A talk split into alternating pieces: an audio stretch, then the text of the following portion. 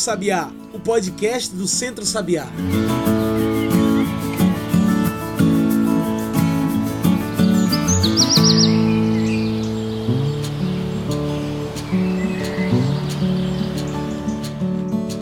Olá e bom dia, boa tarde, boa noite para você que acompanha a gente pelo Spotify e pelo Mixcloud. Eu sou João Lucas e está começando agora o Cantos do Sabiá, nosso podcast para discutir agricultura familiar, soberania alimentar, sociedade e sustentabilidade. Cantos do Sabiá é o podcast do Centro Sabiá. E se você ainda não nos segue ou ainda não nos indicou para os amigos, indique agora. É só começar a seguir a gente por aí para receber toda semana um episódio novo. E se você quiser ficar por dentro mesmo, você pode acessar o nosso Instagram. É só pesquisar por Centro Sabiá. E no canto de hoje, nós nos unimos para falar além do coronavírus como uma grande pandemia, mas também para falar sobre como os trabalhadores e trabalhadoras têm feito para seguir sobrevivendo e como têm feito para utilizarem dos programas emergenciais do governo. Então, sim, o Em Sintonia com a Natureza dessa semana fala sobre o Dia do Trabalhador em meio à pandemia do coronavírus. Como podemos fazer para acessar o auxílio emergencial e a importância desse programa? E para falar sobre esses assuntos é que convidamos Jaqueline Natal, do DIEESE. Jaqueline faz parte do DIEESE, o Departamento Intersindical de Estatísticas e Estudos Socioeconômicos. Jaqueline, muito obrigado por aceitar nosso convite. Você pode se apresentar melhor para a gente, falar um pouco sobre o que você faz e o seu trabalho na DIEESE? É, DIEESE é Departamento Intersindical de Estatística e Estudos Socioeconômicos. É, muita gente acha que o Jazz é uma entidade pública de pesquisa uh, ligada ao governo, mas na realidade o Jazz é uma entidade que foi criada e é mantida pelo Movimento Sindical de Trabalhadores e Trabalhadoras do Brasil. É, já temos mais de 60 anos, na realidade 64 anos, é, e essa entidade ela foi fundada com o objetivo de desenvolver pesquisas que subsidiassem as demandas dos trabalhadores já em 1955, ano de sua criação. Na realidade, aquele, um conjunto de trabalhadores já buscavam é, melhorar suas condições salariais e percebiam que todo o conhecimento criado Uh, todo conhecimento desenvolvido na sociedade, ele era feito sob o olhar, sob o interesse da classe patronal. Então eles entendiam que eles precisavam criar uma entidade, fundar uma entidade que olhasse para a realidade é, com método científico, com veracidade, mas que olhasse a, a, as questões do ponto de vista do interesse da classe trabalhadora. E aí eles criaram o DIESE. É, o DIESE como eu falei, já tem 64 anos, é uma entidade que trabalha na assessoria do movimento sindical de trabalhadores e trabalhadoras, é, fazendo assessoria às negociações coletivas, é, trabalhos de educação na área sindical, pesquisas, né? Nós fazemos várias pesquisas, dentre elas a pesquisa da cesta básica, que inclusive é realizada aqui na cidade do Recife. É, é uma entidade é, criada e sustentada pelo Movimento Sindical dos Trabalhadores. São mais de 700 entidades é, a nível nacional, filiadas ao DIES, e aqui em Pernambuco nós temos pouco mais de 20 entidades filiadas. Bem, é essa entidade que está falando com você. É, eu trabalho no DIES já há mais de 20 anos e sou formada em Economia pela Universidade Federal Fluminense. Acho que já para a gente entrar de cabeça nesse assunto do programa emergencial, é interessante a gente falar sobre o auxílio emergencial, né? Afinal, o que é esse auxílio e para que ele serve? O Senado aprovou no dia 30 do 3 o PL 9236 de 2017, que instituiu uma renda básica emergencial para proteger a população mais vulnerável aos efeitos econômicos da pandemia do coronavírus. Bem, antes de dizer exatamente explicar o que é essa renda básica emergencial, é importante ressaltar que desde a tramitação na Câmara dos Deputados até a sua aprovação final no Senado, foram extremamente importantes as negociações entre diversos é, segmentos da sociedade civil, entre os parlamentares das diversas bancadas, a pressão da sociedade civil, em especial do movimento sindical, para que o projeto tramitasse de forma bastante acelerada e também que é, os valores estipulados inicialmente pelo projeto do Poder Executivo, diga-se de passagem, Ministério da Economia, é, fosse elevado de 200 reais para 600 reais. Né? É, bem, mas o que, que é essa renda emergencial? O que, que esse PL ele, ele prevê? Bem, o PL ele instituiu um benefício emergencial de 600 reais mensais durante três meses, é, podendo ser prorrogado por mais, é, mais tempo, né? É, para pessoas maiores de 18 anos de idade que já estão inscritos ou não no CAD único, para pessoas, trabalhadores informais, microempreendedores, domésticos é, sem carteira de trabalho assinada, desempregados que não estejam recebendo seguro-desemprego, idosos e pessoas vulneráveis que não estejam recebendo nenhum tipo de benefício assistencial ou previdenciário. É importante ressaltar que também no dia 22 último, o Senado aprovou um, um projeto de lei ampliando essa, esse público beneficiário é, para os segmentos ligados à, à produção agrícola ou produção rural, ou seja, foram incluídos nas categorias que seriam beneficiados pela renda emergencial é, trabalhadores da agricultura familiar, é, da pesca artesanal, técnicos agrícolas, dentre outros. Né? Então, esse auxílio ele atinge pessoas tanto do, do campo quanto da, das cidades. Né? Ou seja, é, ele visa garantir uma renda que, que é básica para as pessoas que, nesse momento de necessidade de, de, de resguardo, de isolamento social, é, essas pessoas percam sua renda ou sua capacidade de trabalhar e gerar renda, né? É, permite que as pessoas é, possam se resguardar com o mínimo, e aí é um mínimo mesmo de, diga-se de passagem, de segurança alimentar, né? É, até que o momento que as, as, autoridades sanitárias elas orientem o fim desse isolamento e se retorne a algum tipo de normalidade do ponto de vista do trabalho. Né? Quem tem direito de receber o auxílio emergencial? Quais as regras de participação desse programa? A pessoa para ter direito ao auxílio emergencial ela tem que ter mais de 18 anos, é, não tem emprego formal, ou seja, emprego com carteira de trabalho assinada, ou emprego público estatutário comissionado, militar ou sem empregador é, não devem estar recebendo o BPC, LOAS, ou, ou, recebendo aposentadoria ou pensão do INSS, do governo do estado ou município. Também não podem estar recebendo o seguro-desemprego ou seguro-defeso. Os beneficiários do Bolsa Família eles podem requerer o auxílio e, e receber o auxílio emergencial, contanto que eles cumpram todos esses requisitos. É, também há um recorte de renda exigido, né? A família, para ter direito ao auxílio emergencial, é, ela tem que ter uma renda mensal per capita por pessoa da, da família de até meio salário mínimo, ou seja, R$ 522,50, ou ter uma renda familiar mensal de até três salários mínimos, R$ 3.135, e aí não se inclui o valor do Bolsa Família que porventura a, a família receba.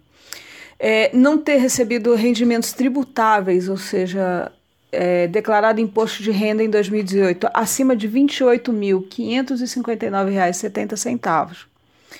Tem direito ainda os microempreendedores individuais, os MEI, o contribuinte individual do regime geral da Previdência Social, é, trabalhadores informais, sejam, sejam empregados, autônomos ou desempregados de qualquer natureza, inclusive intermitente, uh, inativos no cadastro único dos programas sociais do governo federal, o CAD único. E lembrando que o, projeto de lei 873 uh, eh, de 2020, ele aprovado no último dia 22, ele incluiu dentre uh, as pessoas que têm direito ao acesso ao benefício, os agricultores familiares, aquicultores, pescadores artesanais, marisqueiros, catadores de caranguejos, técnicos agrícolas, dentre outros. Também é importante é, lembrar que o benefício é limitado a duas pessoas por domicílio, sendo que tanto homens quanto mulheres chefes de domicílio, eles podendo receber até duas cotas, ou seja, o valor de R$ 1.200. E o que essas pessoas devem fazer para poder receber o auxílio? Qual o passo a passo no programa? É, para aquelas pessoas que atendem às regras de pagamento do auxílio e que estão é, cadastrados no CAD único ou recebem Bolsa Família, elas receberão o benefício automaticamente sem precisarem realizar nenhum outro tipo de cadastro. É, para aquelas pessoas que não estão inscritas no CAD único, elas devem realizar um cadastro é, pelo site da Caixa, o auxilio.caixa.gov.br ou então baixar o aplicativo Caixa barra Auxílio Emergencial e realizar o seu cadastro seguindo os passos que são orientados lá nos, nos respectivos programas. A partir desse, da realização desse cadastro de forma correta, é, esse cadastro vai ser analisado e as pessoas vão receber a resposta de aprovação ou não aprovação. Não sendo aprovado, elas podem é, refazer ou recorrer da não aprovação. E aí é verificar a, as datas, de, as condições e datas de pagamento para segundo a data de aniversário de cada pessoa que requisitou. Estamos na semana do Dia do Trabalhador e da Trabalhadora, o dia 3 de maio. Atravessamos essa data com o desemprego atingindo 12,3 milhões de brasileiros e brasileiras, no aumento de 479 mil em comparação com o trimestre de novembro. Como você avalia essa situação atual do Brasil? Para além do coronavírus, você acredita que o nosso governo tem negligenciado o trabalhador e a trabalhadora brasileira? É, de fato, a pandemia escancara as iniquidades do sistema capitalista e a forma como a sociedade e a economia vinham se organizando até então. A, contaminação ela se espalhou rapidamente pelo mundo, mudou, mudou rapidamente a rotina de bilhões e bilhões de pessoas no espaço do consumo, no espaço do trabalho, nas relações pessoais, paralisou cadeias produtivas e fluxos comerciais e de serviços no mundo inteiro. Hoje, é interessante que, mesmo que as pessoas tenham dinheiro, elas não têm como consumir produtos e serviços com a mesma facilidade do período anterior à contaminação. É, na verdade, a pandemia ela coloca em xeque o projeto liberal que vinha em curso no mundo todo, que vinha desmontando o estado de bem-estar social. Parece faz muito tempo, né? Mas apenas cinco, seis meses atrás, os chilenos estavam nas ruas lutando bravamente pela democracia, pela previdência social, pela educação pública, contra o aumento da miséria e do projeto político liberal que estava no país. Também a França, né, os trabalhadores no final do ano passado realizaram uma das suas maiores greves contra o desmonte do sistema previdenciário, uma verdadeira quebra de braço com o governo. É, por, lembrando isso, é, não é desprezível ouvir do presidente da França falar hoje em dia da importância da saúde pública, ou o próprio primeiro-ministro da Inglaterra falar que foi salvo pelo sistema público de saúde.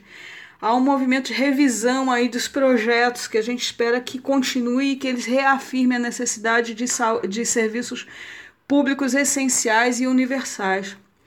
Bem, tanto o ministro da França quanto o primeiro-ministro, uh, tanto o presidente da França quanto o primeiro-ministro da, da Inglaterra, eles eram arautos do liberalismo e da redução do Estado, da privatização de serviços públicos e do atendimento à população. Tanto o primeiro-ministro da Inglaterra quanto o presidente da França eram arautos do liberalismo e da redução do Estado, da privatização de serviços públicos e do atendimento à população. De uma hora para outra, é, Interessante que de uma hora para outra são justamente esses sistemas que estavam sendo desmontados que estão salvando as pessoas e permitindo a redução do tempo das medidas de contenção. Bem, com certeza nesse país onde a proteção social e a saúde pública foram minimamente preservados, os efeitos da pandemia tendem a ser amenizados e o retorno a algum tipo de normalidade tende a ser mais rápido e consistente. Já os Estados Unidos são uma mostra de que sistemas privados de saúde e assistência social podem ter um, um podem ter um resultado trágico. É, atualmente são mais de um milhão de contaminados e mais de 60 mil óbitos nesse país. É, países onde a pobreza e a desigualdade são maiores, os efeitos da pandemia serão ainda mais devastadores. Países da África, por exemplo, convivem com situações onde uma população de 19 milhões de pessoas tem apenas 11 respiradores para socorrer as vítimas do coronavírus. É, a taxa de mortalidade em um país como o Equador é assustadora. Chega a 49 pessoas por mil, ou seja, de cada... No Brasil, o cenário é muito difícil. Somos um país historicamente marcado pela desigualdade social e concentração de renda. Mesmo nos melhores momentos da nossa história econômica, essa situação não se reverte, ela apenas ameniza. Avançamos muito em conquistas sociais num determinado momento onde a democracia se fortalece e no logo no período seguinte nós somos golpeados. Vem retrocesso sob a forma de regimes autoritários, desemprego e precarização do trabalho. A pandemia ela chegou no, no Brasil num momento em que nós vemos em curso, desde 2017, um projeto de desmonte dos direitos sociais assegurados pela Constituição. Nunca é demais a gente lembrar que foi através do golpe que esse projeto de desmonte começou de uma forma mais violenta. É, é um projeto que retira do Estado seu papel indutor de crescimento econômico, de geração de emprego e renda, seu papel propositor e executor de políticas públicas que promovam o bem-estar da população, a, re, a redução da pobreza e da desigualdade. Ou seja, a pandemia chega no Brasil é, com quase no Brasil com quase 13 milhões de desempregados, é, e que é um número que, na verdade, ele, ele com, apenas compõe os quase 28 milhões de trabalhadores que têm a sua força de trabalho subutilizada, seja pelo desalento, por acharem que não conseguem um posto de trabalho, seja pela insuficiência de horas trabalhadas, ou seja, pessoas que tra trabalham em trabalhos parciais com menor renda, seja pelo puro e simples desemprego. Dos ocupados, 40% estão na, na informalidade. Nós estamos numa situação é, social bastante difícil. Os dados de 2018 eles mostram que cerca de 52 milhões de pessoas, ou seja, mais de 25% da população do país, estavam abaixo da linha de pobreza. 13 milhões e meio de pessoas estavam na extrema pobreza. 13 milhões e meio de pessoas representa a população de Portugal, ou seja, o Brasil tinha um Portugal ou uma Bolívia dentro do seu território em situação de extrema pobreza. É, dentre os pobres, né, das pessoas abaixo da linha de pobreza, 38 milhões eram negros e pardos, 28 milhões eram mulheres. Ou seja, a pobreza no Brasil ela tem raça, ela tem cor e ela tem gênero. É, por que, que esses dados são relevantes na, na atual situação da pandemia? Porque são essas pessoas, essas populações que vivem em domicílios de condições mais precárias de saneamento, de disponibilidade de água, essenciais na prevenção da contaminação, vivem em, maior, em situação de maior aglomeração de pessoas sem condição de manter a distância necessária para evitar o contágio, portanto, elas estão mais suscetíveis a esse contágio. É essa população é essa população que tem menor acesso ao básico é, em termos de alimentação e medicamentos. Os, os dados já, do Ministério da Saúde já mostram é, que, embora os negros, isso são dados do dia 13 de abril, embora os negros e pardos sejam a, a, é, os negros e pardos, eles representavam é, em 13 de abril 24% dos contaminados e 33% dos óbitos. Bem, negros e pardos eles compõem a maior parte da população pobre do país. É, também estudos da, da Prefeitura de São Paulo mostram que a taxa de mortalidade nos bairros mais pobres é até 10, 10 vezes maior que nos bairros mais ricos. Bairros mais rico, ricos para aquelas pessoas que têm entre 40 e 44 anos. E que pretos têm 62% mais chance de morrer em decorrência do Covid. Ou seja, coronavírus ele mostra claramente quem vai sofrer mais com a contaminação. Não é uma doença pura e simples, é um tapa na cara da sociedade que funciona baseada na estratificação social, é, num sistema que se sustenta em cima da concentração de renda e da produção e reprodução da pobreza e da miséria. Apesar de muito necessário e que muitas famílias dependem desse auxílio emergencial, há muitos atrasos no resultado da inscrição do auxílio, deixando muitas pessoas em uma real situação de vulnerabilidade. Dito isso, eu pergunto: será que esse auxílio emergencial é suficiente para suprir as necessidades da população mais pobre do Brasil? Nós entendemos que o auxílio emergencial foi uma medida fundamental de curto prazo para amenizar os efeitos da pandemia e do necessário isolamento social. Ah, bem, mas há, há, problemas, né? Além do tempo de vigência ser muito reduzido, o valor aprovado ficou aquém do inicialmente reivindicado pelas centrais sindicais que inicialmente é, solicitaram, reivindicaram um auxílio de um salário mínimo sem limite para o número de pessoas das famílias que teriam direito a esse benefício. Bem, mas numa conjuntura em que nós temos um governo mais preocupado em privatizar e desmontar as políticas de proteção social, um governo que desqualifica as pessoas que aderem ao isolamento social para proteger a vida de seus familiares, de sua comunidade, insinuando que essas pessoas, na verdade, não querem trabalhar. E um governo que exalta aqueles que têm comportamentos de risco, ou seja, que colocam em risco a vida das pessoas no seu entorno, que esses seriam os ousados empreendedores, quase heróis, ou seja, uma verdadeira inversão de valores, consideramos a aprovação do projeto da renda emergencial uma vitória da sociedade organizada é uma medida necessária, mas ela é insuficiente. Quanto à precariedade da sua operacionalização, na realidade ela expõe o desmonte dos agentes em empresas públicas em executadas políticas de enfrentamento da pandemia, o próprio despreparo de um governo que só pensa em reduzir o tamanho do Estado e privatizar. Bem, esse governo ele tem um plano estruturado de privatização das empresas públicas de TI, é, que nesse momento foram fundamentais para desenvolver o aplicativo é, de acesso ao programa em tempo recorde, além da privatização da própria Caixa Econômica Federal. Na verdade, a dificuldade que as pessoas estão tendo em acessar o benefício demonstra que precisamos continuar pressionando o governo tanto para cumprir a medida aprovada, quanto para expandir as medidas de proteção ao conjunto da população. Nosso podcast sempre traz o quadro Mete o Bico. O Mete o Bico é o quadro no qual nossos participantes trazem os seus pontos finais para a nossa discussão. Vamos lá?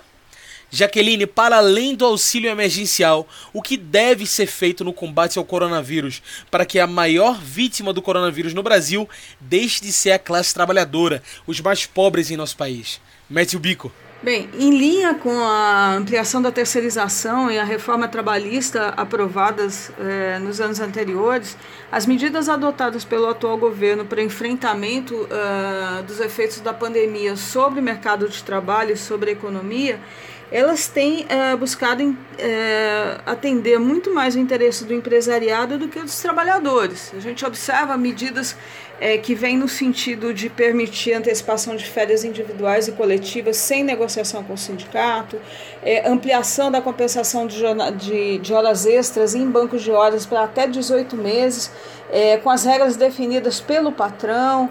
Uh, medidas no sentido de é, redução de jornada ou suspensão de contrato de trabalho é, que implicam em redução salarial né, nesse período, mesmo com a utilização de parte do seguro-desemprego ao que o trabalhador teria teria direito. Nós estamos falando aí no caso da MP 936, a MP 944, que na realidade é um programa de suporte emergencial ao emprego, mas que na realidade estabelece uma série de regras de financiamento da folha de pagamentos que é, beneficiam mais os, os patrões.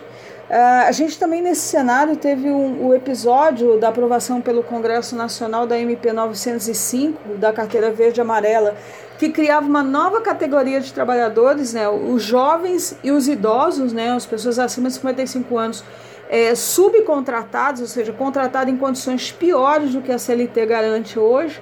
Ainda bem que essa medida ela, ela caducou, porque o Senado não votou, graças de novo à pressão social.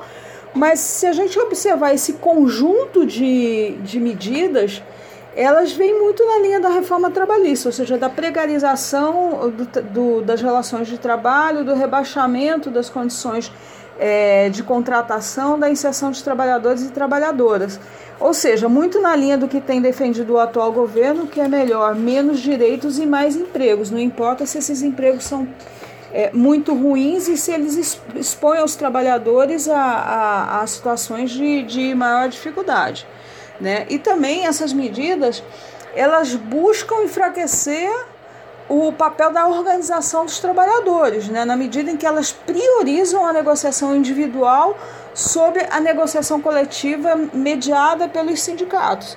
E nesse aspecto, acho que tem uma, um elemento importante: a MP 936, que permite a redução uh, proporcional da jornada de trabalho ou a suspensão do contrato de trabalho temporariamente, é, a gente tem levantado dados, né, e temos até algumas publicações no site do Jazz que mostram que as negociações coletivas com base nessa MP, é, mediadas pelo sindicato, elas têm conseguido avanços importantes na, na, sobre a MP, ou seja, tem garantido é, que por exemplo, uma redução menor da renda ou até a manutenção da renda líquida dos trabalhadores, uma ampliação da estabilidade no, no emprego, porque a MP 936 permite uma redução de jornada de até três meses, com uma manutenção do emprego de até três meses, mas podendo a empresa demitir e pagar um, um valor maior na indenização.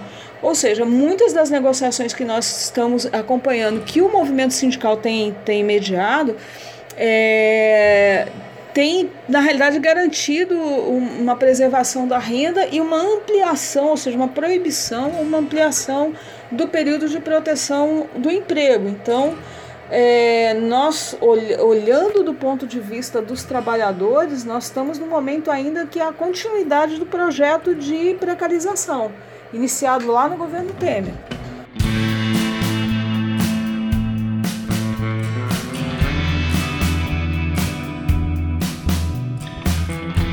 Nosso tempo de entrevista já está acabando, mas foi muito bom poder bater esse papo com você e tirar alguma dessas nossas dúvidas. Você tem alguma consideração final, algum recado para deixar para quem nos ouviu até agora? Inicialmente, eu gostaria de parabenizar o Centro Sabiá pela iniciativa de manter um, um canal de comunicação direta com a sociedade, agradecer pelo espaço dado ao Diese é dizer que o site do Diese, o www.diese.org.br, tem uma sala de situação onde nós relacionamos toda a produção sobre a crise do coronavírus. É, o primeiro documento é justamente a nota das centrais com as medidas de enfrentamento à pandemia. Toda a produção do Diese está disponível de forma gratuita no, no site. É, queriam nos colocar à disposição também, vou colocar o Diese à disposição do Centro Sabiá para debater essa e outras pautas de interesse da classe trabalhadora do campo e da cidade. E aos ouvintes, eu queria, por favor, pedir que eles respeitem o máximo possível as medidas de restrição de circulação de pessoas, as medidas de isolamento social. Não caiam na esparrela de que é uma gripezinha ou de que nós temos que voltar ao trabalho e à normalidade de comércio para que não percamos nossos empregos ou para não prejudicar a economia. Nossa prioridade nesse momento é a vida das pessoas, daquelas que nós amamos, daquelas que nós conhecemos e também das que nós não conhecemos. A economia a gente recupera, o emprego a gente recupera, a vida não. É isso. Muito obrigado por participar conosco hoje, Jaqueline. Gente, hoje conversamos com Jaqueline Natal, do DIESE, o Departamento Intersindical de Estatísticas e Estudos Socioeconômicos. Muito obrigado por participar com a gente, Jaqueline. Então é isso, pessoal. O Cantos do Sabiá vai ficando por aqui e a gente agradece muito a você que nos ouviu hoje. A gente se lembra sempre que você tem que seguir as nossas redes. Passa no Insta e no Twitter e procura por Centro Sabiá. Aí você tem acesso a tudo que a gente produz. Esse programa foi produzido e editado por mim, João Lucas, com a supervisão operacional de Darliton Silva, o comunicador popular do Centro Sabiá. Tchau, pessoal. Até o próximo Cantos do Sabiá. Fiquem bem Fiquem seguros. Fiquem em casa.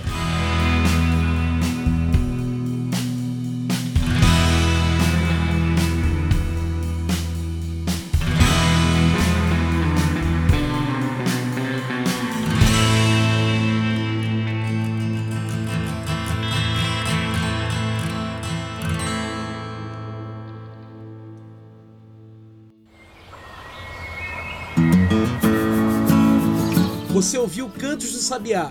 Cantos do Sabiá é o podcast do Centro Sabiá em parceria com Brasil de Fato.